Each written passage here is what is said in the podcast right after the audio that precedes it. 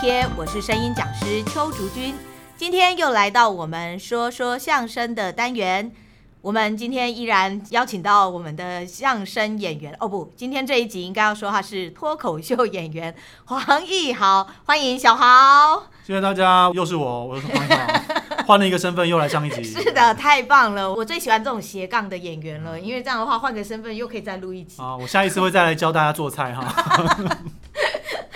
啊，对哈，我都忘记了，你也很会做菜，还还行还行。好，太棒了，我们也许有一集可以来聊。我们开一个 podcast 的料理节目。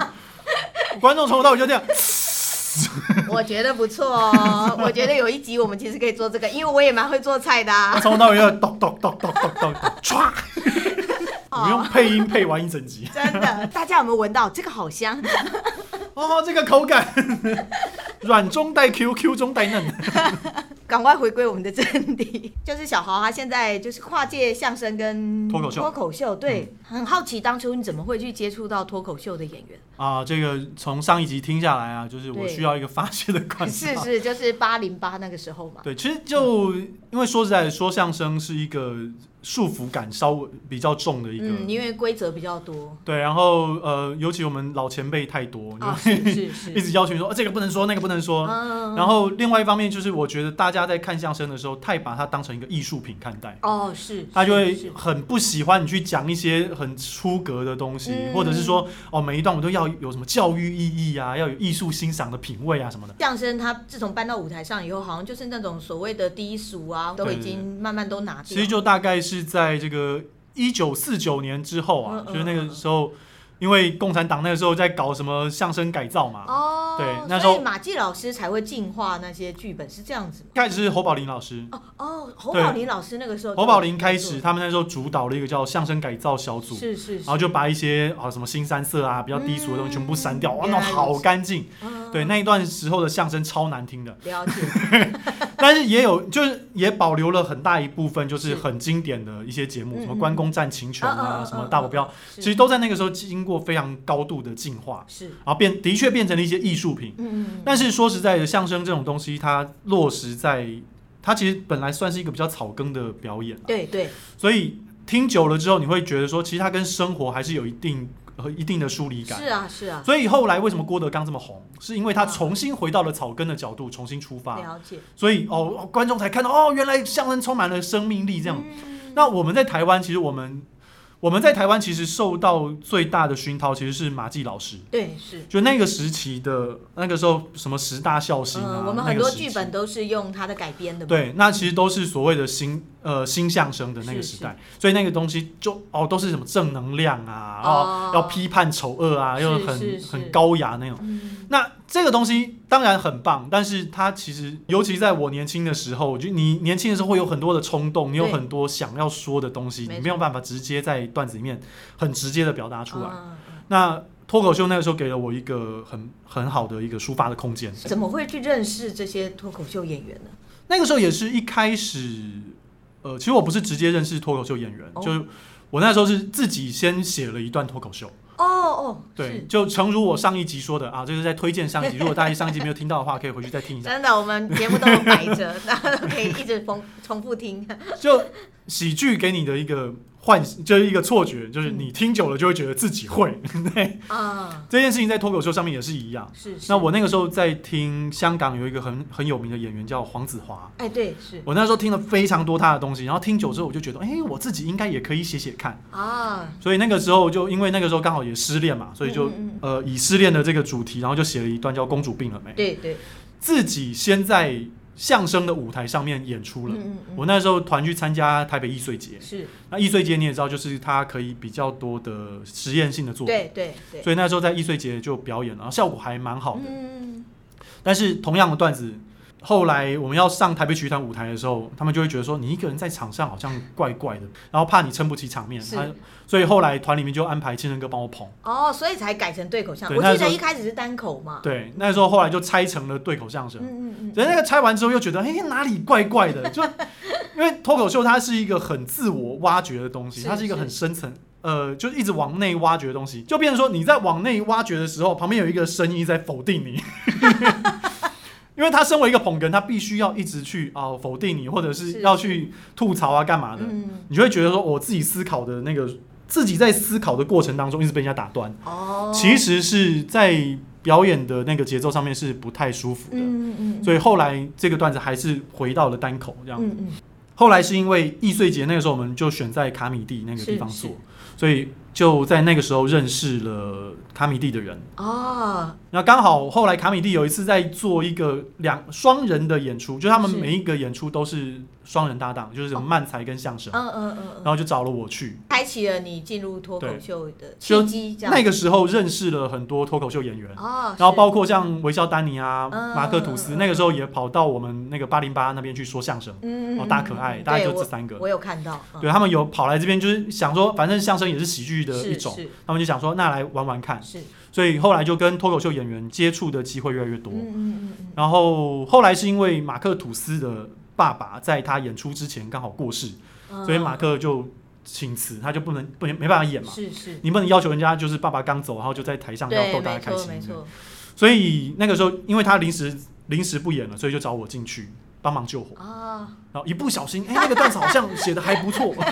那个段子是真的写的不错啊，那个时候在蛮喜欢的。刚好遇到那个妙禅那个时候，然后在这边要特别澄清，就是我那个时候写了一段跟妙禅有关系的，但是我五月写的，妙禅八月才出世，我等于是精准预言了这个事件。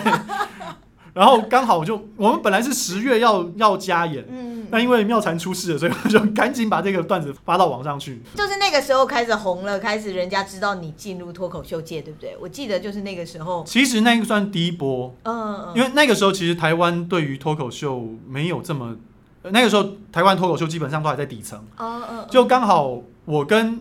我那一档演出跟伯恩一起，是是，然后伯恩在那一场演出里面说出了传说中的大胆维维，然后砰的一下，他的点阅率就到一百多万。我那个影片那个时候出来的时候是大概二二十几万、三十万，嗯，所以呃，我算是刚好赶到第一波红起来的。记得脱口秀好像台湾的脱口秀也是在那个时期，就那个时候突然突飞猛进，突然开始变得比较比较被被知道，对，被看见这样。所以就是在那个时候。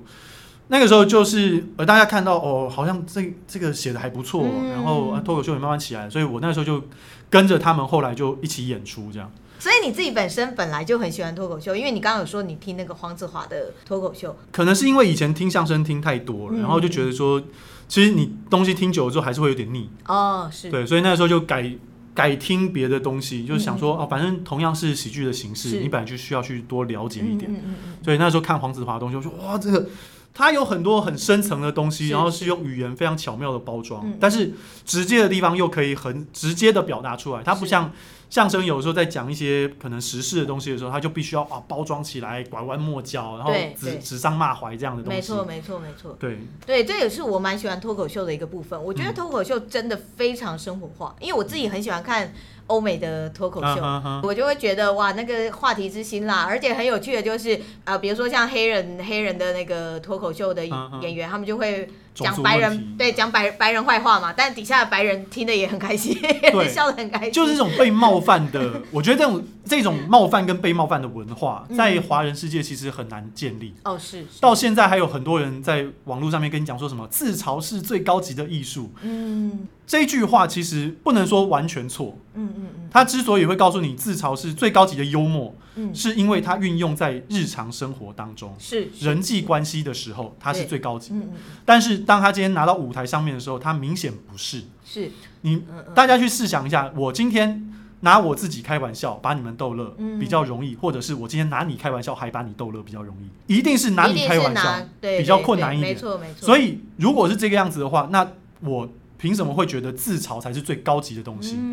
就很多人会。很多人会把日常生活跟职业、嗯专呃就是专业东西摆在一起比较，这是不对的。你看很多人运动也好，你运动的时候会觉得说哦，安全第一，健康第一。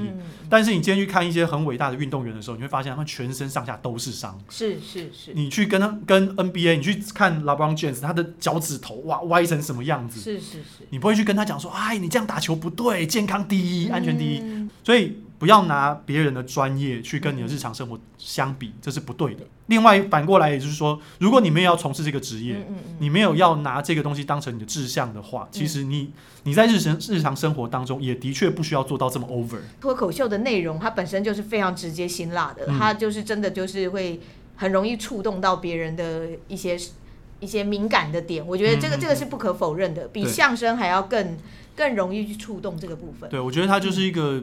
东西方文化的差距，嗯嗯，就西方他会一直很鼓励你去，我要思考，要批判，要去很自我探索什么的，是是。但是相对于来讲，东方文化就是希望说，你要是我们要圆滑，然后大家场面嘛，中庸嘛，对啊，我们做人就是要和和善善的，以以和为善这样子。对，就我觉得东西方的一个很基础的差别在这个地方。那这部分，我觉你自己是怎么调试的？因为毕竟总是会受到很多攻击的。以我的状态来讲，比较比较难讲，因为我我说实在，我从一开始说相声的时候，我就没有想过要红，对，我没有想过要靠表演赚钱这件事情。我从头到尾都是因为我喜欢这个东西，是是，因为我想说，所以我说。说实在，观众喜不喜欢，一直在我的就是那个人生的排行榜，可能算是蛮后面的。就我一直都是一个蛮自我为出发点的演员。如果今天受到攻击的话，我自己在网络上面受到任何攻击，我都会强调一件事情，就是你如果不喜欢我，没有关系，那请你不要来看。嗯就是我觉得人生当中很多时候的不愉快，都是因为大家不愿意放手。是没错。我明明讨厌你，我要一直看你，然后要一直骂你，一直生气，你们有病吗？我 觉得那也是一种发泄吧。你自己在。心情上的调整或什么，因为我们现在生活中，尤其现在因为网络社会非常的发达，嗯、我们其实真的有的时候在网络上，你什么时候会受到人家攻击，或者是像现在其实还蛮多那种所谓的青少年的网络霸凌的事件嘛，其实也都是因为在网络上，大家就会觉得好像比较无所谓，或者是因为是文字，别人不知道你是谁，所以大家就会肆无忌惮的去说话。嗯嗯在看到的那个当下，我们其实自己心里都一定会有点不舒服，或者是受伤。在别人这样对我们的时候，你自己在这个这个部分上，可不可以传授一下大家怎么去？因为你现在这两三年来，应该受到蛮多酸民攻击的嘛。哦，蛮多的。对啊，怎么样自己去调试这一块？怎么样去让自己回复到你自己比较好的状态？我其实前一阵子有一人问过我类似的问题，嗯、他就问他问我说，一个也是一个新人，一个脱口秀的新人，他问问我说，你会不会因为就是怕说，呃，你今天讲出来的话会被人家会被人家抓出来攻击，对，所以不选择不愿意去说。那、哦、我那时候给他的回应是说，其实现在的世界是一个你连可能十年前说的一句话都会被翻出来攻击的社会。但是我们并没有办法保证说，我今天的信念跟十年后社会的共识是一致的。是，也就是说，我今天不管说的任何任何理念，其实在十年之后会变什么样子，你是不知道的啊。那如果你今天不愿意说，那你干脆就永远什么东西都不要说。我今天之所以做这件事情，是因为我喜欢，而且我觉得说这个东西它说出来是它是好笑的，它是有趣的，它是可以呃，对你来说，它是你表演，就是它就是你的工作。它就是你的工，应该说，因为毕竟你们脱口秀就是在发现社会上的一些事情。他就是我今天想事情那个视角，是是，甚至他都不见得代表我真正的立场。对，因为脱口秀的表演，其实它算是蛮主观的一种一种表演形式。对我来讲说，如果今天要害怕我今天说出来的东西会被人攻击，嗯嗯，那我可能真的要害怕太多东西了。哦，是。如果我今天的东西是一个纯情绪的发泄，所以我直接这样说出来，我觉得这样不对，不对。但如果我今天可以有理有据的，我可以用一个很有逻辑性的东西包装我这个情绪，把它说出来。有一些人听完之后，他是可以，哎，好像也蛮有道理的。这样的状况之下，我我觉得可以接受。是，大家必须要学会去包容很多不一样的声音。没错，我可以不赞同你，嗯，我可以跟你据理力争，但是我不能因为这个样子去封锁你。我不能因为这个样子去不准你出现，这个心态是不对。应该说你，你你站在哪一个位置去看这件事情了？对，脱口秀演员，我一直都觉得是一种蛮伟大的行业。所谓的伟大是说，就是站在浪尖呢、啊，因为因为你必须要去，他们要去冲击很多东西。对，因为你必须要去拿出你自己的想法，然后去冲击别人的价值观。嗯，那在这样的状态下，绝对不可能是所有人都认同你嘛。肯定。但是。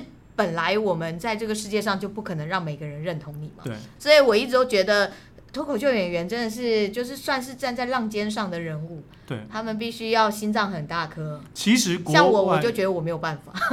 我就觉得国外的国外很多脱口秀演员，是他们就是一直在冲击言论自由这件事情，是包括像以前的乔治卡林，然后现在的 Dave Chappelle，其实是他们一直都有在做，就是我一直要去冲击社会的边界，嗯，我们要让知我们要知道说我们自由的边界可以走得多远，嗯，对，那。相较来讲，华人世界其实这件事情一直都还是在很原始的地方。是是。当当然，我们有很已经有很多的自由度了，但是还是需要这些脱口秀演员去帮大家冲击出这个空间。是。我不期待每个人都可以这么理性的去看待这件事情，嗯、也可能是我们搞不好是还是情绪化的那一端，我也不敢说。是是是，但是就是大家一步一步的去往自己想要的方向去迈进，大概就是这样。谢谢小豪来跟我们聊很多关于脱口秀的理念。这段好像太正式了，真的，对，真的太正式了，感觉讲到后面已经是，已经是社会议题了，已经是在讲座。呃，毕竟脱口秀在台湾算是比较新兴的一个艺术表演的形式。借由今天的节目，可以多少认识一下这个。我我觉得大家也可以去看一下各个国家之间不同的脱口秀的表演，会发现其实脱口秀真的就是站在浪尖上的一种表演。对，嗯，他们真的就是在冲击社会的价值观念，以及表现出自己主观的想法。至于对错，我觉得这个真的就是每个人心中自己本来就有自己的一把尺了。只是说你的尺跟别人长得差是不一样，是不是一样的？没错，没错。好，那我们今天真的非常谢谢小豪来到我们节目跟我们分享这么多。希望下一次还有机会能够邀请小豪来跟我们聊一聊更多其他的事情。今天的节目就到这边，喜欢我们的节目要记得订阅还有分享哦。用 Apple Podcast 收听的朋友记得要给我们五颗星，谢谢大家，谢谢。拜拜。谢谢，拜拜。